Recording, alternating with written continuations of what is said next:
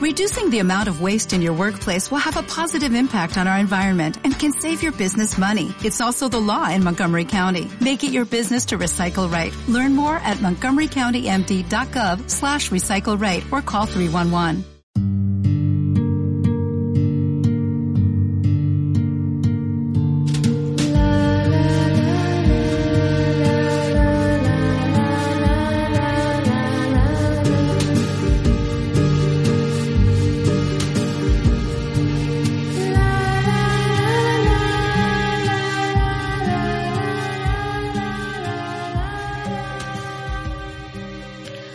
Buenas noches queridos amigos, a partir de este momento cruzaremos las fronteras de la realidad y nos adentraremos a un mundo oculto y misterioso.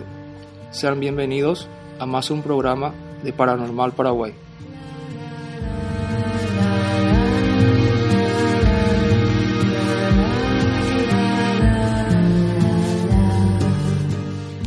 Como ya es de costumbre, en en cada programa tratamos de tocar un tema exclusivamente nacional y para eso nos, nos trasladamos a la ciudad de San Bernardino, específicamente a finales del siglo XIX, en el año 1884, donde a orillas del lago de Pacaraí, en la ciudad de San Bernardino, un alemán llamado Guillermo Weiler inauguraba lo que sería uno de los primeros hoteles del Paraguay, que fuera edificado al estilo de los balnearios de lujo que hacían furor en la costa sur francesa. Aún hoy día conserva su atmósfera de aquel tiempo, presente en sus sillas vienesas y sus camas de Austria, y sus viejos daguerrotipos del jet set rioplatense. Para todo aquel que podía pagarse el capricho de veranear en aquel que era el único hotel de posting con vistas al lago del Pacaray. En su libro de registros firmaron personas célebres, ya como el expresidente de Paraguay Bernardino Caballero, en cuyo honor se había rebautizado la ciudad cabecera del lago del Pacaray. Y también el virtuoso paraguayo, conocido mundialmente, Agustín Barrios, más conocido como Mangoré Incluso el escritor español Rafael Barret, afincado en la nación guaraní en aquel entonces. Y la lista no para por ahí. En los años 20 lo visitó otro escritor, el francés Antoine de Saint-Exupéry, entonces piloto postal en Buenos Aires y ya parte de la mitología del hotel. Pero como todo hotel de leyenda, el Hotel del Lago tiene también su lado sombrío al inicio del programa lo habíamos mencionado, ya que posee una especie de fantasma célebre. Y le estoy hablando de Bernhard Foster, esposo de Elisabeth Nietzsche, hermana del famoso filósofo alemán, y al igual que su marido, una inspiradora del nacionalsocialismo en Alemania. La pareja había llegado a Paraguay en 1887 para establecer una colonia agraria compuesta exclusivamente por alemanes puros, como decían en aquel entonces. Su defensa de lo ario, o el Uber Alles, les ganaría la animadversión del hermano filósofo y la posterior admiración de Hitler. Nueva Germania, el nombre de la colonia racial, fue levantada en mitad de una, de un área selvática, mitad desértica, una región donde vivían un pueblo de indígenas que tenían muy poco de rubios. Sufrieron enfermedades, septicemia, fiebre amarilla y además surgieron divisiones provocadas por algunos de los colonos más jóvenes, ya que habían comenzado a relacionarse con mujeres indígenas.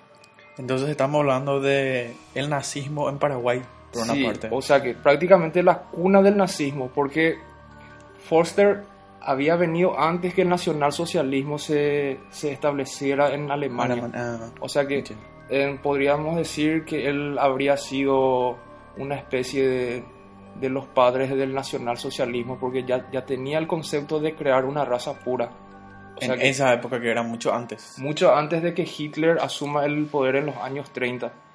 Entonces vino él con esa finalidad, pero se dice que al pasar por todas por todas esas adversidades y lo que más le, le, le había decaído o que le echó la moral por el piso fue que las personas que él había traído para colonizar dicha localidad se habían mezclado con indígenas o con personas que no eran de raza pura.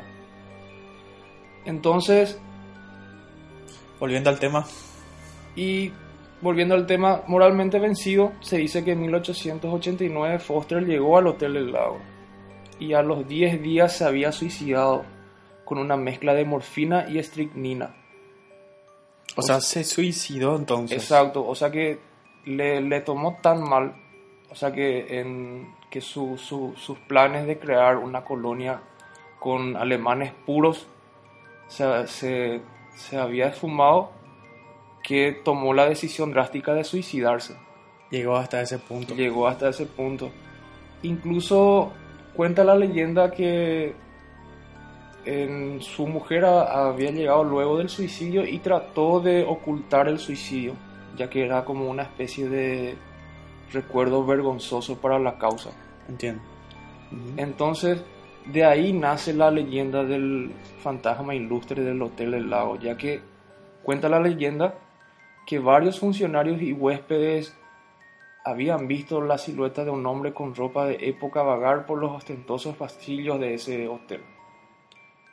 Mi abuela creo que, o sea, según ella, eh, se llegó a ir ahí, pero no en el, en el hotel, sino que pasaba por enfrente. Dice que era majestuoso, en la época era lo máximo. Claro, porque dice que la, la gente hacía un, un viaje de 15 días en, en barco desde Buenos Aires solamente para veranear en dicho hotel. Porque el hotel era uno de los pocos de Sudamérica que tra- traían esa esencia de las, de las costas francesas y que mantenían ese estilo europeo, por, por así decirlo. Y yo hace poco estaba por, bueno, estábamos juntos Sí, sí, cuando nos fuimos en el anfiteatro. claro. Y te acuerdas que se veía desde lejos. Exacto, o sea que en- de lejos incluso tiene la, la silueta de una especie de castillo o algo por el Sí, estilo. y justamente yo te pregunté qué era eso. O sea, no Sí, sí. sabíamos nosotros. O Eh, sea, claro. yo particularmente no sabía qué Y era sí, eso. yo investigando en estos temas, entonces busqué y encontré, eso es lo que me sorprendió porque, Porque era gigantesco el lugar. porque es considerado hasta hoy día un, un- un punto turístico muy importante en el Paraguay. Sería bueno hacer una investigación ahí en ese lugar. Claro, Tipo, porque se dice que hasta hoy día, que en las noches de verano se pueden escuchar pasos, que dice que dejaría desconcertado al huésped más temerario y que el alma de, esta, de este personaje atormentado aún deambula ¿verdad? por los aposentos o sea, quedó ahí. Exacto. Ya frustrado por la pérdida del honor o por no poder conseguir su objetivo. Pero otro detalle que, que te- tenemos que de- destacar es que dice que luego que Hitler asume el poder en Alemania, los lugareños cuentan que en, en cada aniversario de su muerte venía una especie de representante del, del Führer y le prestaba una especie de honor, ya sea con una corona de novias o con una especie de, de cuadro escrito en alemán con el símbolo de la suástica. Pero ese ya es otro tema que más adelante... ¿Eso fue antes de su muerte o después? O sea que después de, Ah, de después su de muerte, su muerte. incluso mucho, mucho después de su muerte, la, la, la pena es que hoy en día ya no se encuentra ni- ningún vestigio de, de, esas, de esos honores que se realizaron, pero lo- los lugareños más antiguos, Pero el hotel era de unos alemanes, entonces. o sea que fue fundado por un alemán. Ah, en 1884. De ahí esa afinidad con Foster. Pero el Paraguay, como todo el mundo sabe, fue una especie de refugio para los nazis. Y incluso muchas colonias del Chaco fueron creados por mentores del nacionalsocialismo. Viste que ahí hasta, o sea, de la planta hicieron Claro, exacto. el símbolo nazista. O sea que la, la suástica, como se, Suástica, sí. se, se conoce. Y como habíamos dicho, sería un lugar muy interesante para ir e investigar, aunque hoy en día se toca muy poco el tema por motivos obvios, porque si no eh, quedaría mal para el tema turístico, aunque a mí personalmente me intriga mucho.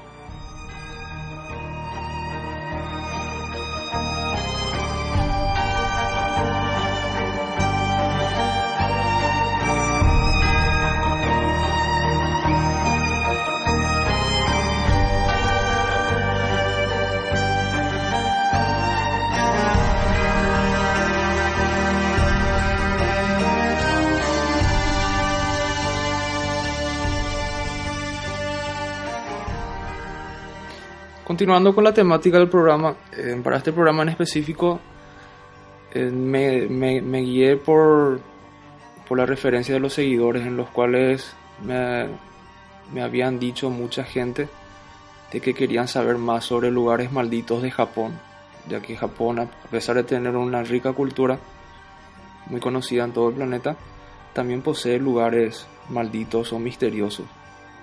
Y al hablar de lugares malditos o misteriosos del Japón, no, podíamos dejar de mencionar al bosque Aokigahara, más conocido como el bosque de los suicidas. Para la gente que desconoce este lugar o que tiene poca información, el bosque del Aokigahara es un, un bosque que se encuentra a los pies del monte Fuji. El monte Fuji, por excelencia, es considerado un lugar sagrado para el pueblo nipón ya que se cree que es como una especie de puerta al cielo. Y como un némesis macabro, el bosque de Aokigahara sería como una especie de purgatorio para yureis y yokais, que serían los fantasmas de aquellos que perdieron la vida de forma trágica supuestamente, y evitan que los de los que se adentren en ese lugar puedan salir. Pero el bosque de Aokigahara le citaré algunas características. Es un bosque que posee un área aproximada de 35 kilómetros cuadrados y es un lugar que posee, aparte de las leyendas que son milenarias, ya que existen registros de poemas japoneses que ya relatan la maldición de este lugar con siglos de anterioridad como había mencionado, es un bosque de aproximadamente unos 35 kilómetros cuadrados y posee una peculiaridad, o varias peculiaridades por así decirlo. Una de ellas es que se dice que el bosque es tan tupido que ni siquiera el viento puede soplar y la escasez de animales en el lugar dan un ambiente siniestro con un silencio que muchas veces eh, acongoja al más temerario. Y otra característica también es la riqueza de yacimientos de hierro magnético, lo que impide la utilización de brújulas magnéticas e incluso de aparatos electrónicos, ya sean GPS o aparatos de radio, lo que muchas veces ayuda a que las personas se, se pierdan en ese lugar. Y debido a todos estos factores, incluyendo otros varios, ¿verdad? Porque se dice que a inicios del siglo XIX, con una gran hambruna que azotó el Japón en aquel entonces, los padres de familia o los jefes de familia acostumbraban a abandonar a los enfermos y ancianos en ese lugar, lo que aumentó aún más el carácter del lugar maldito de dicho bosque. Y el nombre mismo, el bosque de los suicidas, se debe a la gran cantidad de suicidios que ocurren en esa zona. Yo tengo una especie de estadística que se hizo a partir de los años 80 o sea que un dudoso honor que le convierte en el tercer sitio donde más personas ponen término a su existencia. Solamente pierden para el Golden Gate en San Francisco y el puente sobre el Yangtze en Nanjing en China.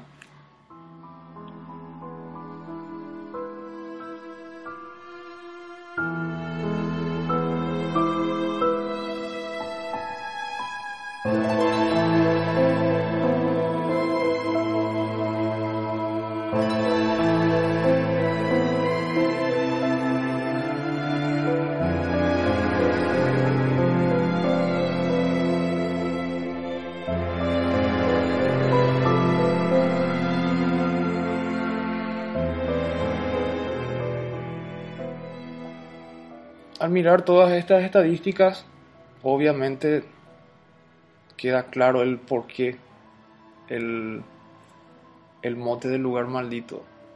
Pero no obstante a todo eso, la, la fascinación moderna por este bosque empezó en los años 60 cuando Seiko Matsumoto publicó una de sus novelas más célebres, Nami no Tu, en la que sus protagonistas acaban con sus vidas en ese bosque, una especie de Romeo y Julieta japoneses, y que sin pretenderlo generó un efecto llamada que provocó que muchas personas más se desplacen hasta ese bosque para acabar con sus vidas. Sin lugar a dudas, un lugar que está impregnado en misterio. Y acá el compañero Carlos también tiene algunos aportes referentes a la cultura y a una especie del por qué tantos suicidios en la zona. Muchas veces se habla también de la tradición japonesa, del suicidio honorable, dice como una razón para la alta tasa de suicidios. Nishida cree que puede ser un factor, dice, y explica que Japón no tiene ningún, ninguna historia de cristianismo, así que el suicidio en el país nunca ha sido un pecado. De hecho, eh, algunos lo ven como una manera de asumir responsabilidades. Claro, como muchas personas ya han visto ya en películas, en documentales, el arakiri o el seppuku, también como se, menciona al, suicidio honorable, ya que muchos samuráis o muchas mujeres al perder una batalla o al ser deshonradas se, se suicidaban como una respuesta a la pérdida del honor y una manera honorífica de morir, por así decirlo ya que en la cultura japonesa, como Carlos ya había dicho, el, cristianismo no está presente, entonces el suicidio más allá de ser una práctica deleznable o que te condenaría por toda la eternidad sería una especie de válvula de escape a la deshonra o a la pérdida del honor. Otro también habla mm, de la crisis financiera de Japón. Por ejemplo, que dice, en Japón el suicidio es la principal causa de muerte de hombres entre 20 y 44 años. La evidencia sugiere que los jóvenes se suicidan porque tienen sus esperanzas perdidas y no son capaces de buscar ayuda. Las cifras aumentaron después de la crisis financiera asiática del 1998 y volvieron a aumentar después de la crisis global del 2008. Y aunque Japón fue una vez conocido como la tierra de empleo de por vida. En el país ha aumentado la práctica de emplear jóvenes con un contrato de corto plazo y algunas veces bajo condiciones de precariedad laboral, mientras muchas personas mayores disfrutan de seguridad laboral y generosos beneficios. Cerca del 40% de los jóvenes en Japón no son capaces de encontrar puestos de trabajo estables. Y sí, incluso hay casos de grandes empresarios, o sea, que, que habrían sido grandes empresarios que al ir a la falencia acudían al lugar para quitarse la, la vida. Incluso hay relatos de los cuerpos de bomberos de la zona, de que mucha gente, no, no conociendo exactamente dónde queda el bosque, se suicidan en los bosques aledaños. O sea que agrandando más así ese radio de suicidios, por así decirlo. Pero como pueden ver, más que algo sobrenatural, pasaría a ser ya algo como cultural, una forma de, de, de, salir o de, de desquitarse de algún tipo de problema financiero o personal, como así se dice. Otro detalle de este bosque es que posee unos senderos que es muy visitado por turistas y que incluso tienen buenas críticas, ya que muchos turistas dicen que es un lugar agradable de pasear, pero los propios guías al ver que algún turista descuidado se sale del sendero, les indica de forma rotunda de que vuelva al sendero y que no vuelva a salir. Y a lo largo de ese sendero se encuentran placas en la cual tratan de desanimarte a que realices algún tipo de suicidio o que busques otra forma de solucionar tus problemas. Sí, y dice que hay, o sea, algunos vecinos del- de los lugares ahí eh, ponen música que, que, te que te anima. Claro, ¿entendés? claro. Para que no cometas el suicidio. Inclusive hay, hay muchos, vamos a llamarlo así, guardias que están rodeando el lugar así. Para encontrar así personas que se van para suicidarse. Y justamente en estos días estaba viendo un documental sobre el bosque. Y era impresionante los cadáveres que, Sí. que, que, que se encuentra a cualquier parte.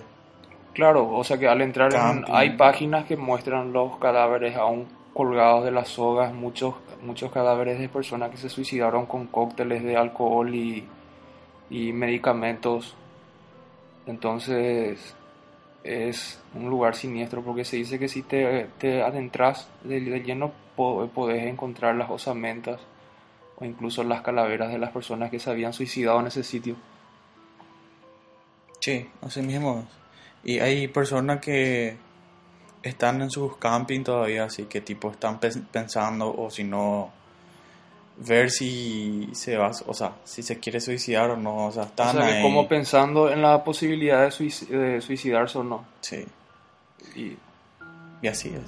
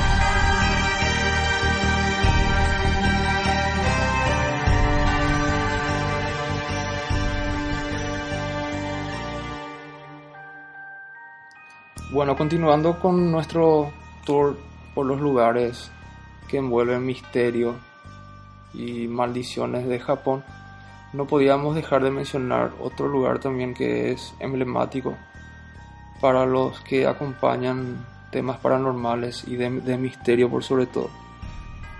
Y este lugar sería el Triángulo del Dragón, más conocido como el Mar, el mar del Diablo. ¿Por qué mar, mar del Diablo? Aunque sea muy popular en el Japón, en la cultura occidental se, se ha hablado muy poco. Y hace un par de años ga- ganó mucha popularidad por la cantidad de investigadores que se acercaron a esa zona para tratar de dilucidar qué pasaba en esa zona. Pero para la cultura nipona ya hace más de mil años que los japoneses tienen como una especie de conciencia que esta zona es peligrosa. O que está maldita como así se dice. Y la han llamado Manoumi que en japonés significa el mar del diablo.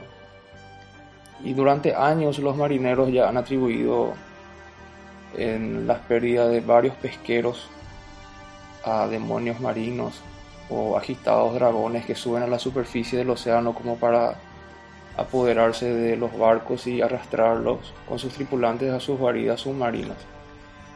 O sea que esas son las leyendas ¿verdad? que se cuentan. Bueno, el gobierno japonés calificó la zona de alto riesgo y mandó una expedición de 100 científicos a la zona a, a bordo de un buque que se llama, o sea, se llamaba Cayo Maru 5, que también desapareció con los tripulantes. En el año 1986, los científicos enviados por el gobierno japonés informaron que eran perseguidos por un objeto de forma cilíndrica de unos 30 metros que estaba acercándose a la nave antes de meterse en el mar. Esto fue publicado en la revista Scientific, edición en japonés, en el año 1988. Y sí, ese fue uno de los hechos, o sea que más contemporáneos, por así decirlo, porque ya que en el lugar ya habían desaparecido varios navíos pesqueros, incluso aviones, o sea que una especie de hermano gemelo de los triángulos de las Bermudas, pero con... Solo que esta habla más de ovnis. Por ejemplo, existen registros desde hace siglos de estos hechos y de avistamiento de ovni en la zona. En el año 1893, según testigos, una gran bola azul voló sobre la zona antes de entrar al mar. Y sí, el Triángulo de las Bermudas también es otro lugar que se cree que es una especie de portal interdimensional. Sí. Pero hablando sobre datos científicos sobre este lugar, se dice que se trata de, un, de una zona de gran actividad sísmica y que posee un, fosas marinas de hasta 12.000 metros y que dice que están en constante transformación, ya que se dice que hay islotes o masas de tierra que emergen y desaparecen así en la nada. de la nada de un día para el otro, incluso sin poder ser eh, cartografiadas. Y hay lo, lo más interesante es que hay cartas de navegación en las que los marinos experimentados han incluido esos trozos de tierra en los que han desembarcado y que de un día para el otro ya no existen.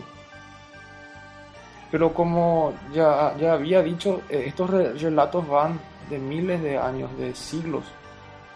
Y volviendo al tema de los, de los ovnis, muchos ufólogos también consideran así como el Triángulo de las Bermudas como una especie de entrada o una especie de guarida.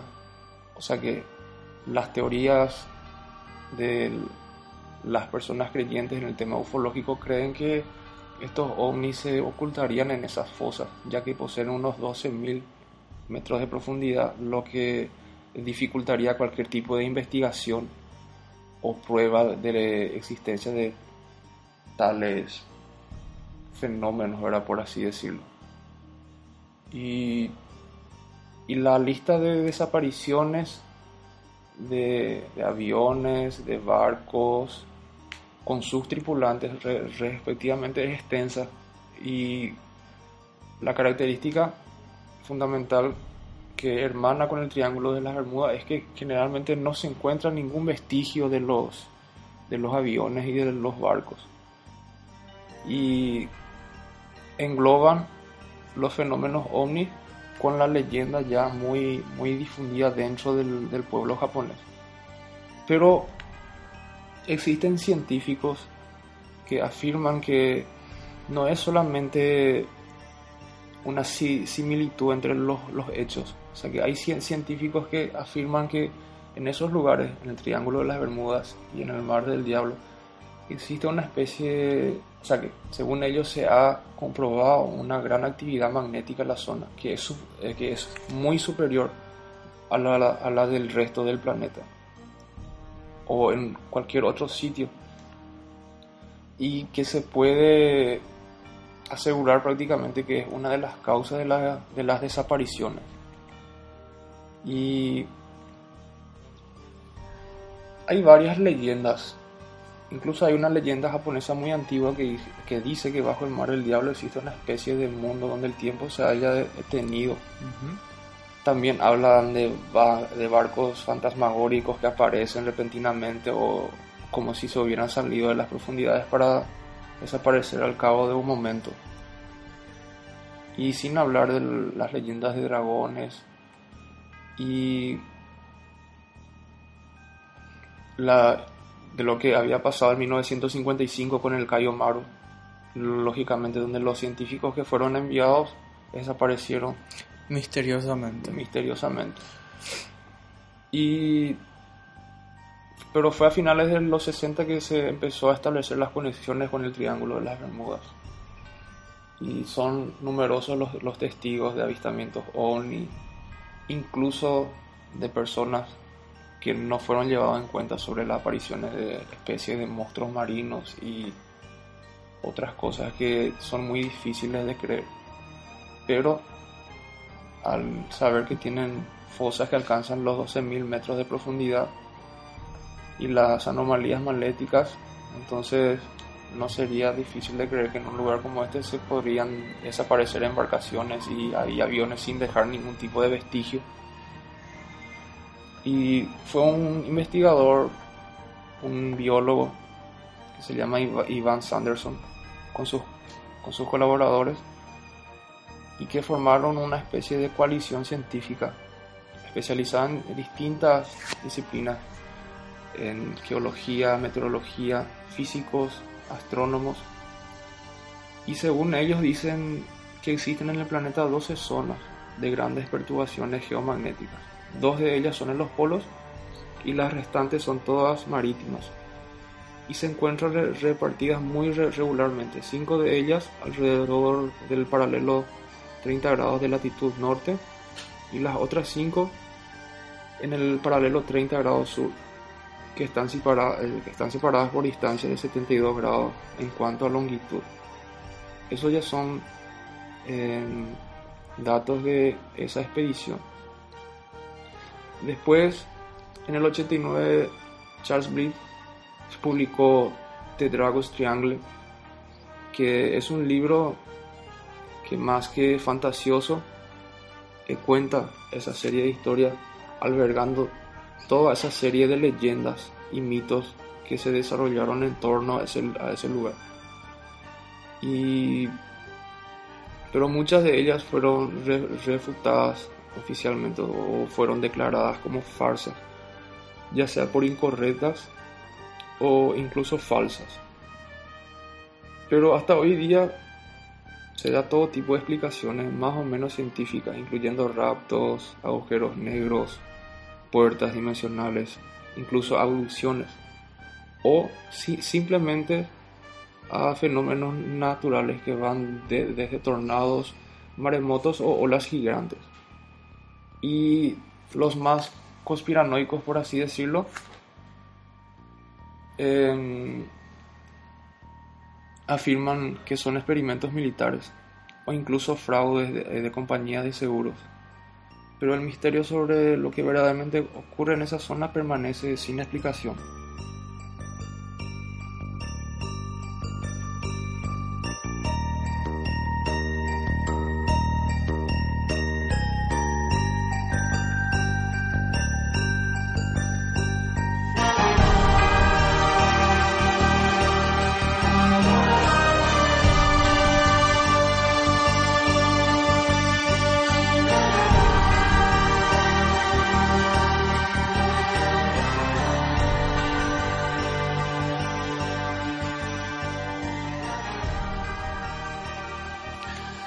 Continuando con nuestro tema, eh, no pude dejar de mencionar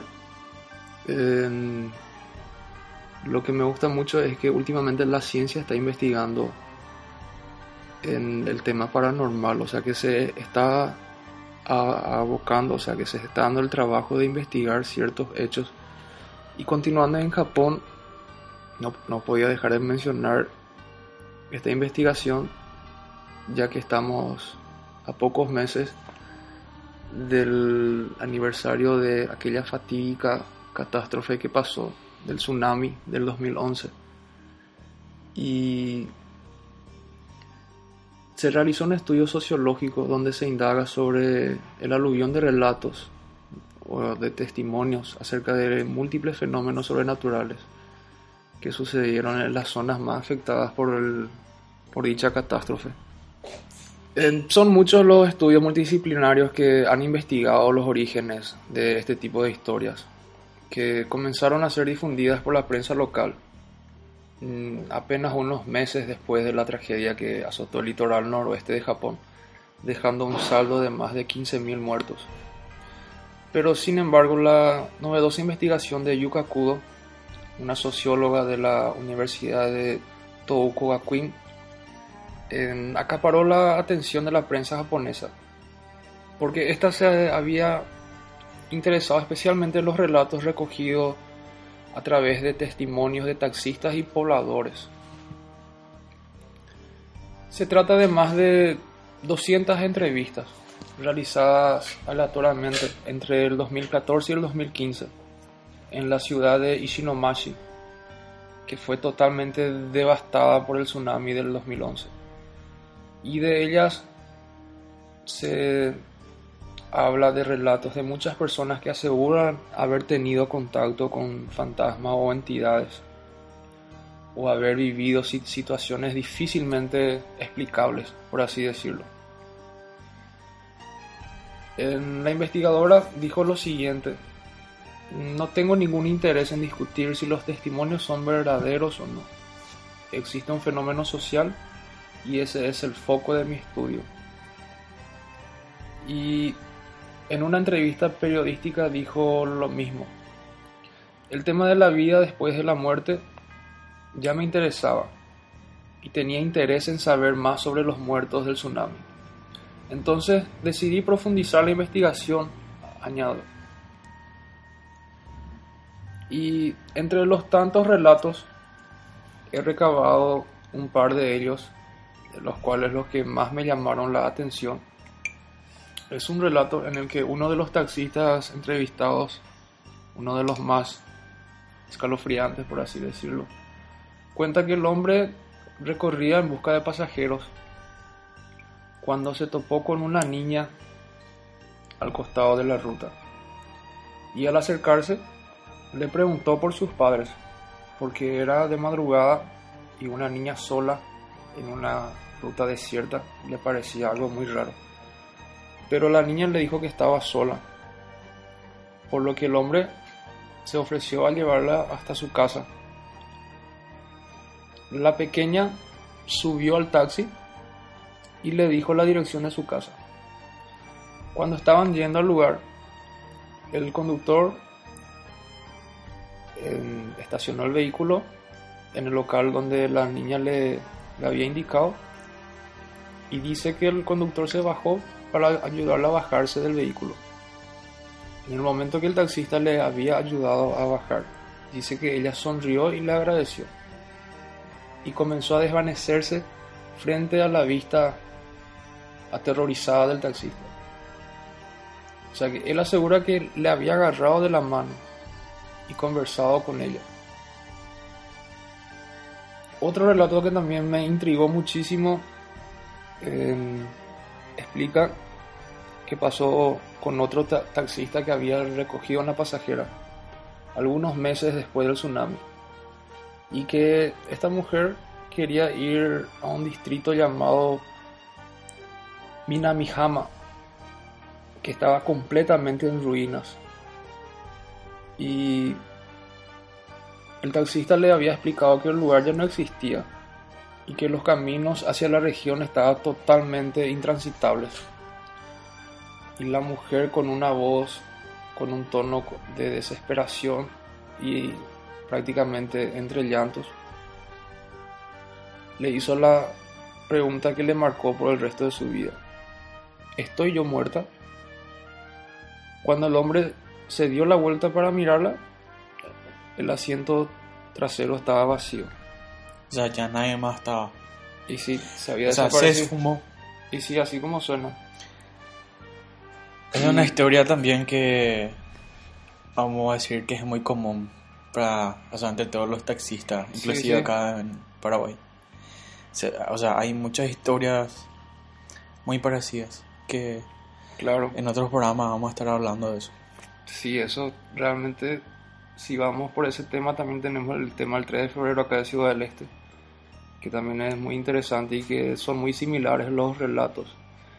Lo hecho y concreto es que cabe destacar que es una investigación, no es una persona que es asidua a lo paranormal ni, como te voy a decir, una creyente o no. Lo que le llamó la atención fue la cantidad de relatos sobre ese tema.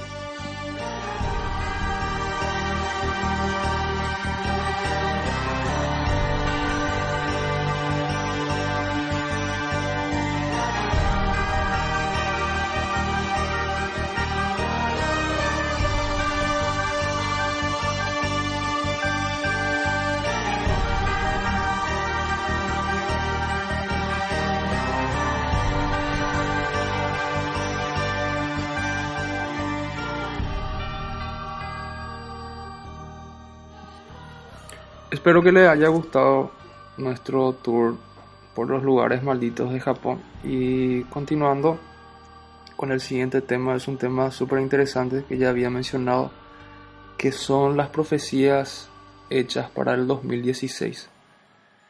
Y antes de pasar a los profetas más conocidos, no podía de dejar de mencionar a Baba Manga para los que no, no la conocen, es una profetisa búlgara, ciega por cierto, que falleció a los 85 años en el 96, pero que durante el transcurso de su vida hizo cientos de predicciones, con un índice alarmante de un 85% de aciertos. Y este porcentaje incluso le valió el sobrenombre de la Nostradamus de los Balcanes.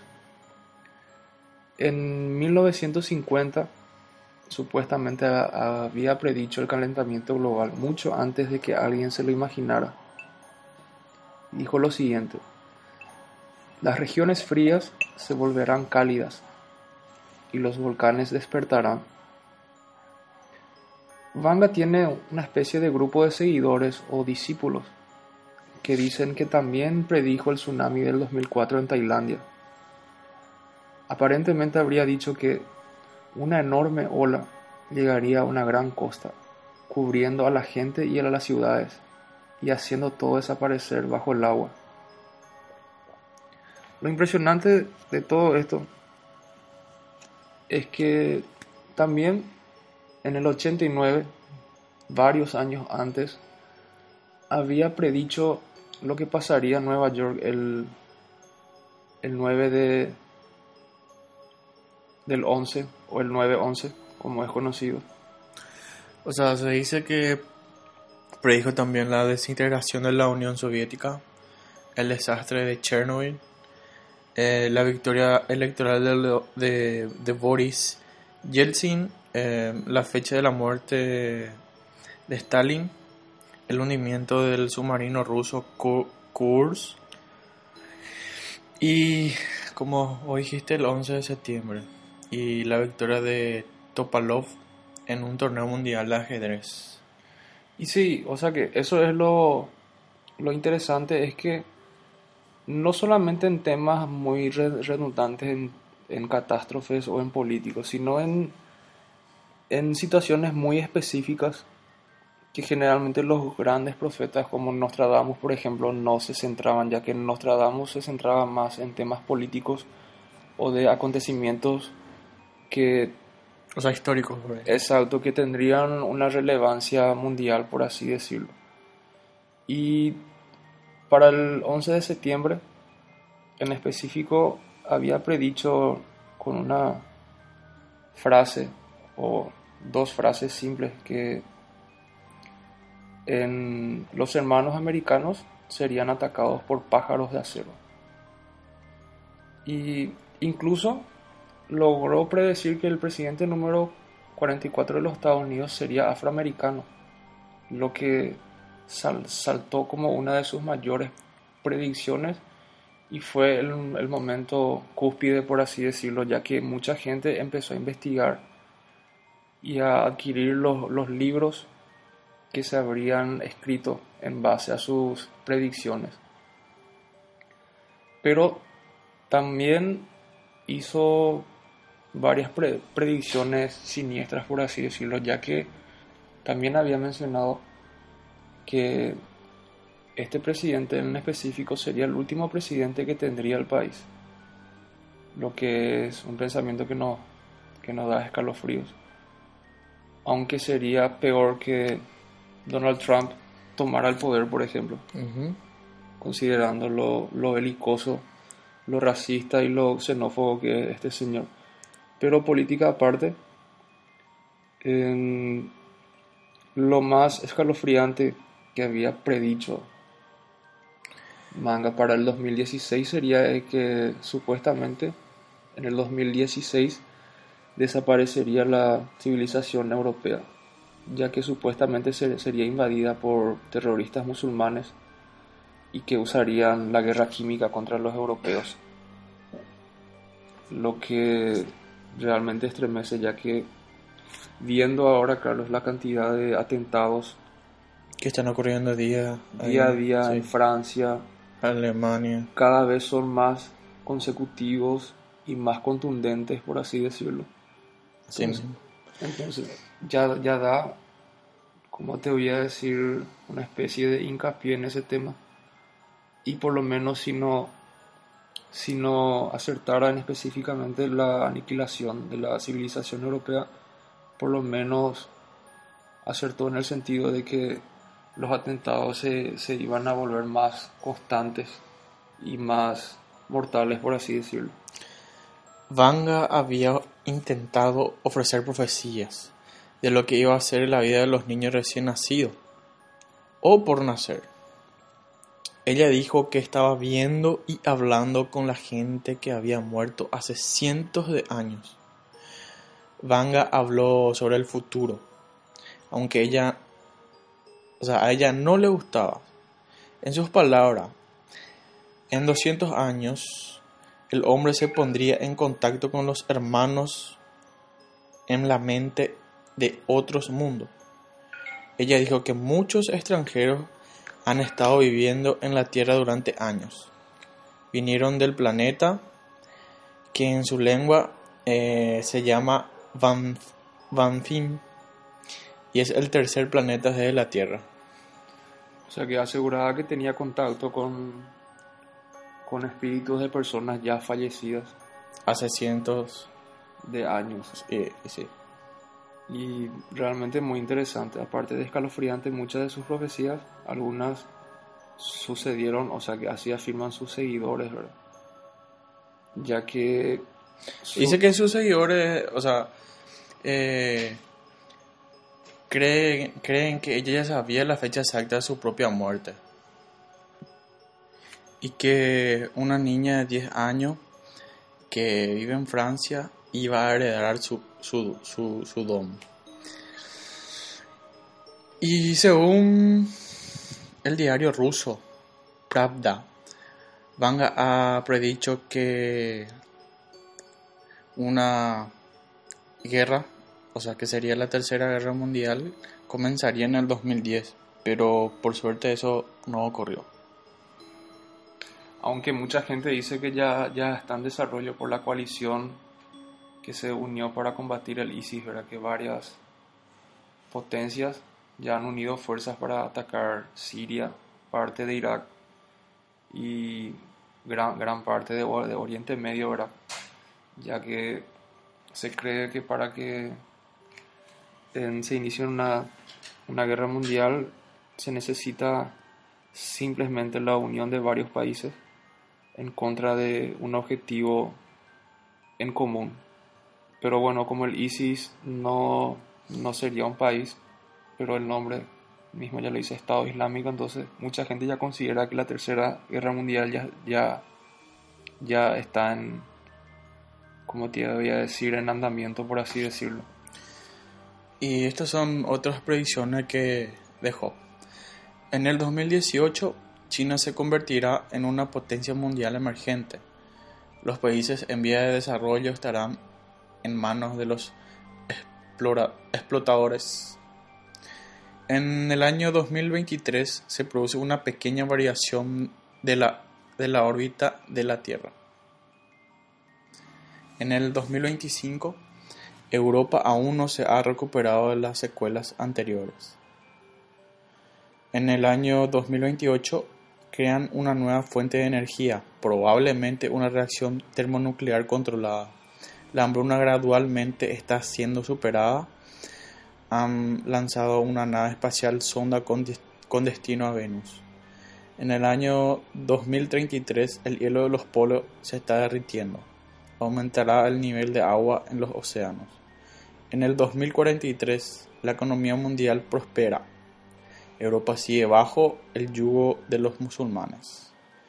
En el 2046 algunos órganos pueden ser creados, reemplazando los antiguos órganos por uno nuevo, en un método innovador del tratamiento de salud. En el año 2066, durante el ataque sobre la Roma ocupada por los musulmanes, los Estados Unidos usa una nueva clase de arma, el clima, produciendo una glaciación. En el año 2076, sociedad sin clases. En el año 2084, recuperación de la madre naturaleza. En el año 2088, una nueva enfermedad produce envejecimiento en cuestiones de segundo. En el año 2097, se consigue curar la enfermedad que produce envejecimiento en cuestión de segundo. En el año 2100, un sol artificial iluminará la cara oculta de la Tierra. En el año 2111, la gente llegará a vivir como si fuera como si fueran robots. En el año 1123 ocurrirá una guerra entre pequeñas naciones. Las naciones poderosas no intervendrán. En el año 2125, Hungría recibirá señales desde el espacio. En el año 2130 se funda una colonia debajo del agua, a petición de los consejos de algunos expertos. En el año 2167 aparece una nueva religión. En el año 2170 aparición de una gran sequía. En el año 2183 una colonia humana en Marte llegará a ser una potencia nuclear y demandará la independencia respecto a la Tierra como hizo Estados Unidos respecto a Inglaterra. En el año 2187 se, frenarán las dos grandes erupciones de volcanes. Y hay mucho más. Si vamos a decir todo, creo que vamos a amanecer. Y claro, incluso lo, lo, interesante de todo lo que había mencionado es que son predicciones en en como vamos a decirlo, muy, futuristas para su época. Eso de colonias espaciales, colonias bajo el agua, enfermedades, curas, glaciaciones, la utilización del clima como un, un, un arma de guerra, por ejemplo, cosas muy actuales hoy en día, o sea que muy manejado por el tema de las teorías eh, conspiracionistas y todo, pero que ellas ya manejaban en ese entonces en forma de predicciones. Y en realidad no, no todas son muy no todas son fatalistas, algunas incluso son son positivas. El tema de la recuperación de la naturaleza, en los avances tecnológicos, en la extinción de las clases sociales, en prácticamente la, erradicación de, la, las hambrunas Ojalá que las profecías positivas sí se cumplan y que las negativas no. Lo que me gustó mucho fue el, la cura de algunas enfermedades y aparte de eso el que, se podía hacer un nuevo órgano. Creo que eso ya está lo... Sí, o sea que hay varios experimentos científicos en crear especies de órganos artificiales, no artificiales, sino a base Es creada a base de, de células. de células madre, como se dice así. Entonces es algo que es posible, no es algo muy fuera del alcance, ya que 30 años atrás comunicarse con una persona del otro lado del mundo, poder ver y hablar con esa persona al mismo tiempo era algo de ciencia ficción y hoy en día es una realidad muy muy común y cotidiana por así decirlo. Y continuando con el tema, para cerrar con una especie de llave de oro, no, no podíamos dejar de mencionar al célebre profeta Nostradamus, que hizo mediante sus cuartetas una serie de predicciones que según los eruditos en el tema tuvieron muchos aciertos ya que en- al leer las cuartetas yo poseo el libro de las cuartetas con las predicciones de Nostradamus. Se hace un poco complicado interpretar ya que no habla directamente o de forma objetiva. Es más subjetivo que cualquier otra cosa por así decirlo ya que muchas veces no no son predicciones directas como lo hizo la profetisa que estábamos mencionando anteriormente, pero que según sus seguidores, este famoso médico llamado Michel de Notre Dame hizo varias predicciones con aciertos, ya que supuestamente había predicho la Revolución Francesa, la caída de las Torres Gemelas, el asesinato del presidente estadounidense John F. Kennedy. O sea que son algunos de los hechos que había pre- predicho este célebre astrólogo francés. Y por lo mismo sus seguidores comenzaron a recordar cuáles serían los hechos anticipados por el profeta que deberían ocurrir en el 2016. Y he seleccionado específicamente los de este año, ya que interesaría a más de una persona, porque incluso se menciona que en julio, a finales de julio de este mes, ocurriría una especie de apocalipsis, algo que ya es muy común. Prácticamente cada año tenemos un apocalipsis, pero bueno, es lo que la gente comenta y no podemos de- dejar de mencionarlo. Y una de las profecías para el 2016 sería que supuestamente comenzaría la Tercera Guerra Mundial, la cual supuestamente dura- duraría 27 años y que su clímax coincidiría con la aparición de un cometa. Y la segunda profecía, la que voy a mencionar, es que supuestamente el Vesubio, el monte Vesubio, explotará y hará terremotos que sacudirán a la Tierra cada 5 minutos y que morirán entre 6.000 y 16.000 personas. Sea que mucha gente incluso ya ha dicho que eso se, se ha, se ha con- concretado sin la explosión del Vesubio, con el tsunami de Japón en la cual murieron 15.000 personas aproximadamente. Y que también habría un gran terremoto en los Estados Unidos, el cual se sentiría en varios países. Y una de las teorías que se apoyan los seguidores de Nostradamus es el enigmático parque de Yellowstone, que es una especie de bomba de tiempo según los geólogos, ya que acumula una gran cantidad de gas metano en su superficie y que se dice que algún día esto podría llegar a estallar ocasionando una catástrofe de dimensiones épicas. Y también otra que me había llamado mucho la atención es que menciona que quienes quisieran tener hijos deberían que pedir licencia para ser padres, puesto que no sería un derecho para todos, cosa que ya está pasando en la actualidad en países como en China, por ejemplo, donde la tasa de natalidad es muy alta y se prohíbe prácticamente el nacimiento de más de dos hijos por pareja. Incluso en- he escuchado en no- noticias de que el gobierno obliga a las madres a abortar a sus hijos cuando rompen esta regla de natalidad, que por cierto, más que estricta, llegaría a ser macabra. Y también comentó en una profecía que supuestamente caería la economía mundial y dice que los ricos morirían muchas veces. Algo un poco conocido ya que hubo varios brokes, sin hablar de los de los brokes de los bancos en los Estados Unidos que dejaron a más de uno en la falencia y miles de personas en la calle. Y la lista continúa. También habla que la, la radiación acabaría por quemar el planeta.